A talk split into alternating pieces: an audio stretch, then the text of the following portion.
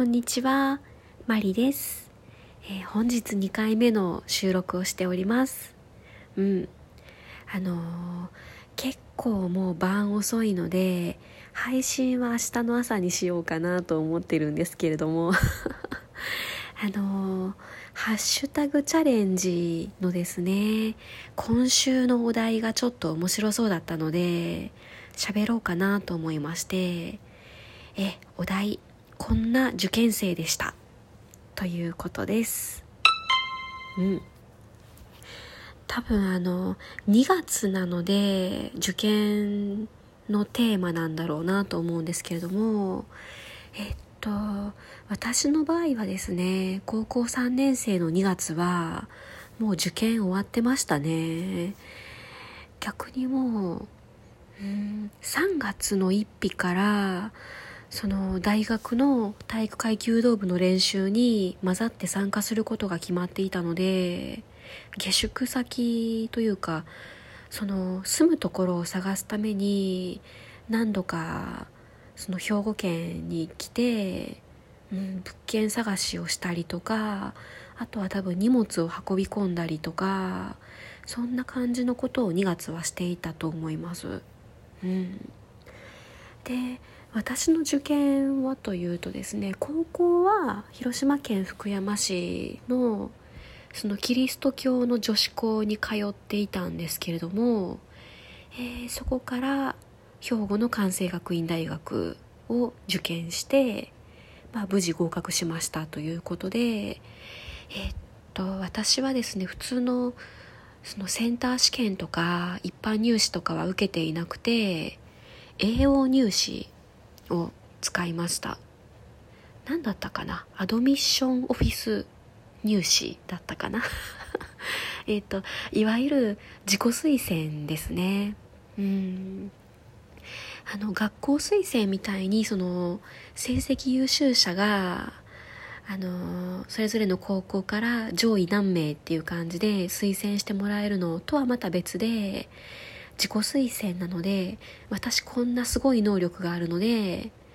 ー、入学したいですっていう感じのうん、まあ、自分からアピールする入試でしたね。であのー、どんな人でも受けれるわけではなくて要件が一応ありましてですね。その私が受けた関西学院大学の社会学部はですね、と高校の時もしくはそれ以前に全国レベルの賞を受賞していることっていうあのそういう要件があったんですね。うん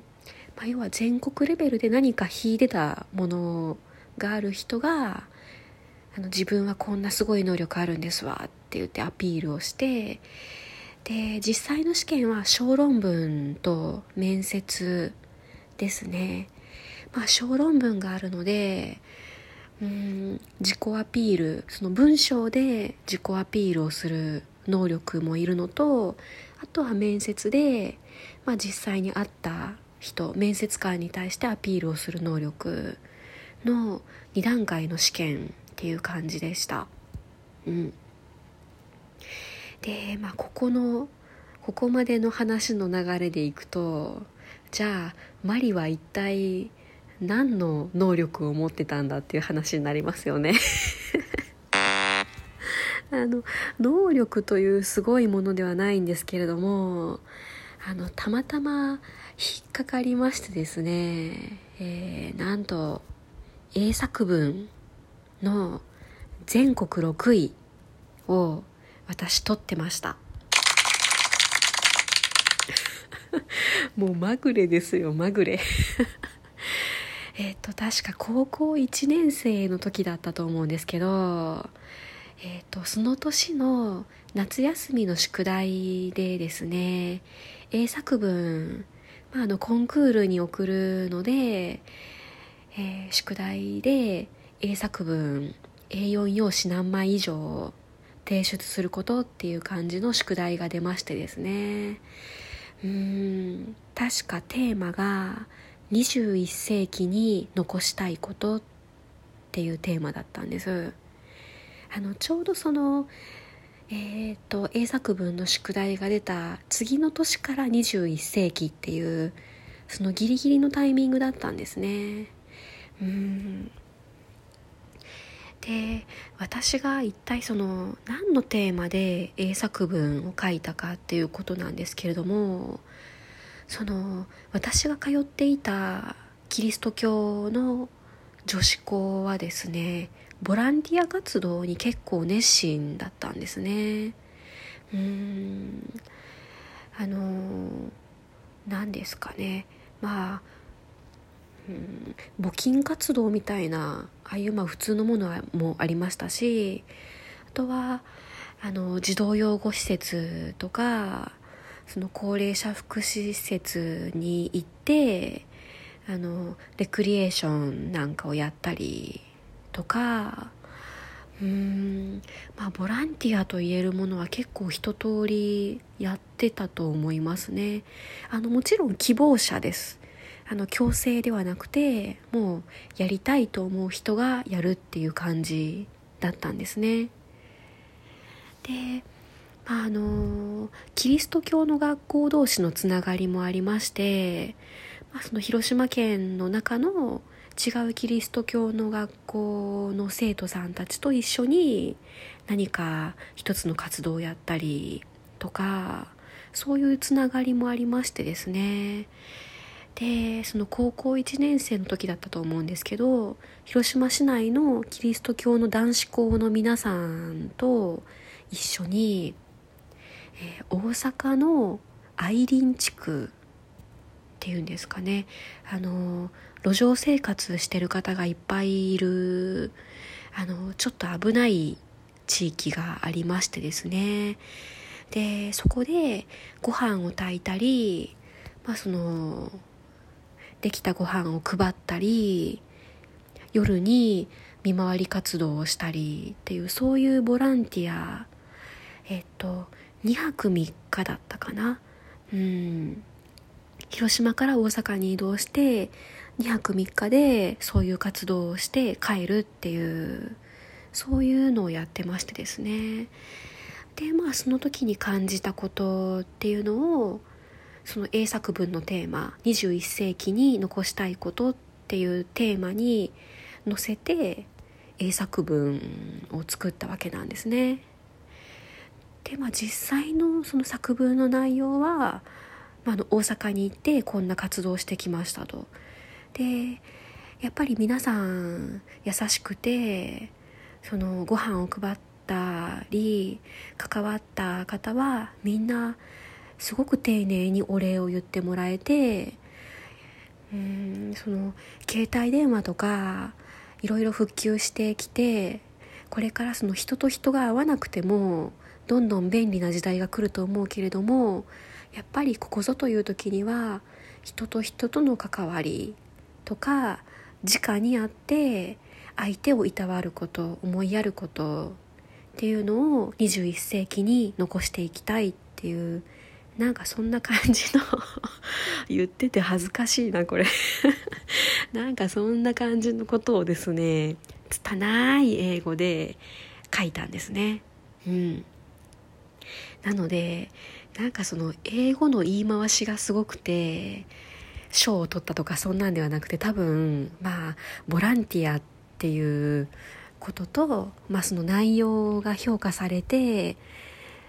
うんその全国英作文6位っていう結果になったのかなと思ってます。で、まあ、あの英作文コンクールの症状なので当然全部英語で書かれた症状が届きましたしあの商品というかうーんその副賞みたいなものはですね英和辞典と和英辞典でした。ねもっと留学体験とかなんかねもっといいプレゼントかなと思ったらなんか全然辞書ですよ辞書。まああの家に大事に置いてありますけど。うん。でまあそこで全国レベルの賞を取っていた私はですね大学を受験する時に、えー、あの私は大阪の愛林地区でボランティア活動をしてその結果こういう賞を取ってますっていうのを自己アピールで書きましてですね。で、えー、小論文も無事突破してでその後の二次試験の面接も無事合格してですね。うん。一応多分11月だったと思いますけど高校3年生の11月頃にはうん一応行きたい大学がもう決まっていたという状況です。でまた栄養入試をした方はみんな悩んだかもしれないんですけどそうあの自分は早く合格してしまったんですけど周りはですねその1月のセンター試験に向けてめっちゃピリピリしてるんですよ。なので、あの高校の先生には一応栄養入試でここに合格しましたとか結果は報告しましたけどやっぱりその高校の先生からも周りはまだみんな終わってないから周りには言わないでねってあとあのキャッキャキャッキャ言わないでねって 念をされた記憶がありますね、まあ、当然ねその周りの雰囲気を考えたらそんなことを言う勇気も全くなかったわけなんですけどうん。でやっぱりセンター試験も受験しなかったらなんでって周りに思われちゃうのでもう記念受験になりましたけど1月のセンター試験までは一応受けてましたね。うん。こんな受験生でした。